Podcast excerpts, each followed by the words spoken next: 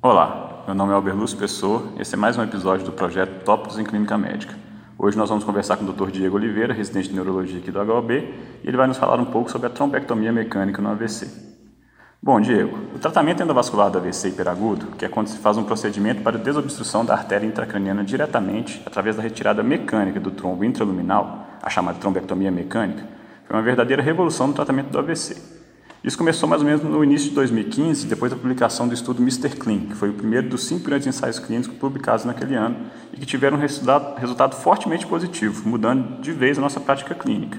Não só porque eles mostravam uma melhora expressiva do desfecho, do desfecho funcional, com uma redução de capacidade de 19,5%, ou seja, um NNT de 5 para independência funcional, como também porque expandiu a janela de tempo para a gente para o tratamento do AVC agudo, das 4 horas e meia na trombólise endovenosa para até 6 horas, quando se faz tratamento endovascular. Mas o curioso é que esses não foram os primeiros trabalhos sobre tratamento endovascular para AVC. Antes disso, já tinham sido publicados alguns estudos sobre a trombectomia mecânica que não haviam mostrado benefício. Por que, que os ensaios de 2015 em diante começaram a ter um resultado tão positivo? Bom, talvez a razão mais relevante é a melhor seleção dos pacientes submetidos à trombectomia. Nos estudos de 2015 em diante, passou a oferecer o procedimento somente aos pacientes que tivessem uma oclusão proximal de um grande vaso intracraniano de circulação anterior, como carótida interna ou cerebral média. Esses são pacientes que, se não tratados, eles costumam ter AVCs muito grandes, né, com alta mortalidade, e nesse grupo a trombólise venosa só é eficaz em cerca de um terço dos casos. A única questão é que, para se identificar os pacientes com oclusão proximal, é necessária a realização de um exame vascular não invasivo, como um anjo-TC, por exemplo, sem que isso atrase a trombólise venosa. Bom, mas a trombólise venosa ainda é relevante, então não seria melhor talvez encaminhar todos os pacientes para tratamento endovascular? É, não, né, de modo algum. A gente deve considerar que os ensaios clínicos aí de 2015 em diante não dissociaram a trombectomia mecânica da trombólise venosa. Isso é muito importante porque a trombectomia não deve ser encarada como uma alternativa à trombólise, e sim uma terapia conjunta. Claro que se o paciente não for candidato ao tratamento com RTPA, por exemplo, pacientes fora aí da janela de 4 horas e meia, ainda deve ser considerada a trombectomia mecânica. Existem alguns trabalhos observacionais sugerindo inclusive que o resultado da trombectomia é melhor quando se combinam as duas intervenções. Além do mais, muitos pacientes podem não ter oclusão de grande vaso proximal, e não ter, portanto, a indicação clara de trombectomia mecânica, mas serem ainda bons candidatos para trombólise venosa. Só para exemplificar melhor, né, em bons centros só se consegue realizar a trombólise venosa em 20 a 30% dos pacientes com AVC isquêmico. Por outro lado, estima-se que 10% dos pacientes têm uma estenose de vaso proximal e, portanto, sejam candidatos à trombectomia. Bom, e quanto à questão do tempo? Porque agora, em 2018, foi publicado mais dois trabalhos com uma janela maior, uma janela de 6 a 16 horas. E um deles, por exemplo, o Down, teve um, uma melhora do aumento de independência de 35,5%, que chega, isso dá um NNT de 2,8%, com me, mesmo paciente, pacientes tratados com mais de 6 horas, com uma janela bem mais tardia.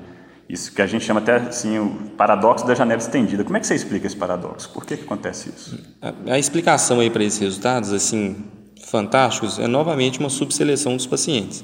Né? Nos estudos com janelas estendidas, além de detectar uma oclusão proximal de um vaso, era necessário realizar um estudo de perfusão cerebral, né? que disponibilidade muito mais restrita no nosso meio e de custo bem mais expressivo que permite identificar em uma área isquêmica a diferença entre a área isquêmica irreversível, né, ou também chamado core isquêmico, e a área de penumbra, que é a área ainda viável. E o tratamento ele só é indicado em pacientes que têm um core isquêmico muito pequeno, a despeito da oclusão proximal de um grande vaso. Ou seja, são pacientes que possuem uma rede de colaterais muito boa e toleram tempos de isquemia prolongados. Mas provavelmente o número de pacientes com esse perfil é muito baixo.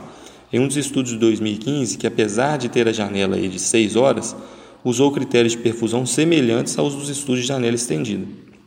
Avaliaram 7.798 pacientes, mas somente 70, 70 pacientes né, nessa amostra foram randomizados, ou seja, menos de 1% dos pacientes tinham indicação de realizar o procedimento. E no caso de uma, janela de até 16 horas, a porcentagem foi ainda menor. Ou seja, em resumo, o tratamento é muito eficaz, mesmo se realizado tardiamente, mas a proporção dos pacientes que potencialmente se beneficiarão desse, dessa trombectomia cai rapidamente com o passar do tempo. Bom, e então qual seria a sua mensagem final? O que você gostaria de nos passar? Assim? É, bom, a trombectomia mecânica ela só deverá ser indicada né, em casos selecionados de oclusão proximal. E no caso de considerar uma janela de 6 a 16 horas, além dessa questão de oclusão proximal, deve ter um core isquêmico muito pequeno. Mas devemos sempre fazer a consideração do custo dessa intervenção, que existe uma estrutura avançada de neuroimagem, especialmente se tivermos que fazer estudo de perfusão para os pacientes com mais de 6 horas, e de manutenção de estrutura e uma equipe de hemodinâmica 24 horas por dia para atender esses casos, não deixando de lado alguns dos cuidados básicos e muito simples, baratos, como atendimento estruturado em unidades de AVC, que beneficiam 100% dos pacientes, independente de terem sido submetidos ou não a tratamentos de fase hiperaguda. Muito obrigado, então, e até a próxima. Até a próxima.